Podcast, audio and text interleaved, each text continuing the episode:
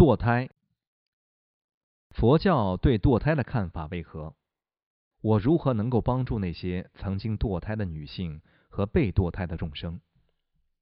堕掉一个活着的众生是谋杀。想象一下，被打掉的婴儿会有什么样的感受？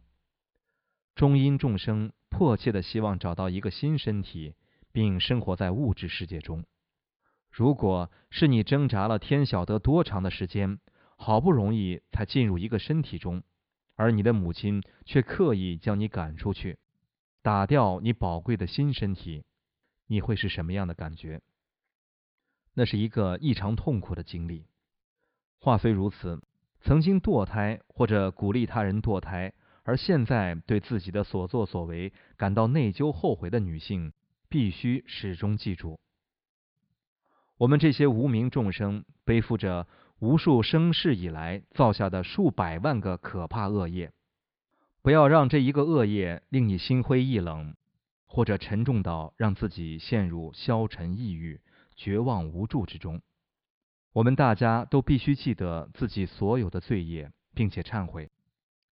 与此同时，你现在有机会能做些好事，要把握机会，把你所有的善行尽皆回向给被你打掉的婴儿。以及你过去虐待、谋杀、抢劫、强奸过的所有众生之证物，你可以通过修持佛法来帮助堕胎的女性和被堕胎的众生，从皈依和发菩提心开始。在日本和中国，地藏菩萨是极受欢迎的菩萨，在中国称为地藏。这位伟大的菩萨曾经出名的发誓说。在整个地狱道完全空净之前，他绝不成佛。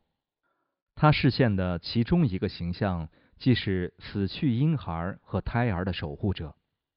如果你愿意，可以向地藏菩萨供灯、供香和顶礼，并且诵其咒语，将功德回向给各地所有被堕胎的婴儿及其父母。如果你受过合适的灌顶，也可以念诵观自在菩萨、不动佛和地藏菩萨的成就法，否则你可以用自己喜欢的任何一种语言念诵地藏经。梵文的地藏咒：Om Ha Ha Ha，Peace Maya Swaha。中文的地藏咒：南无地藏王菩萨。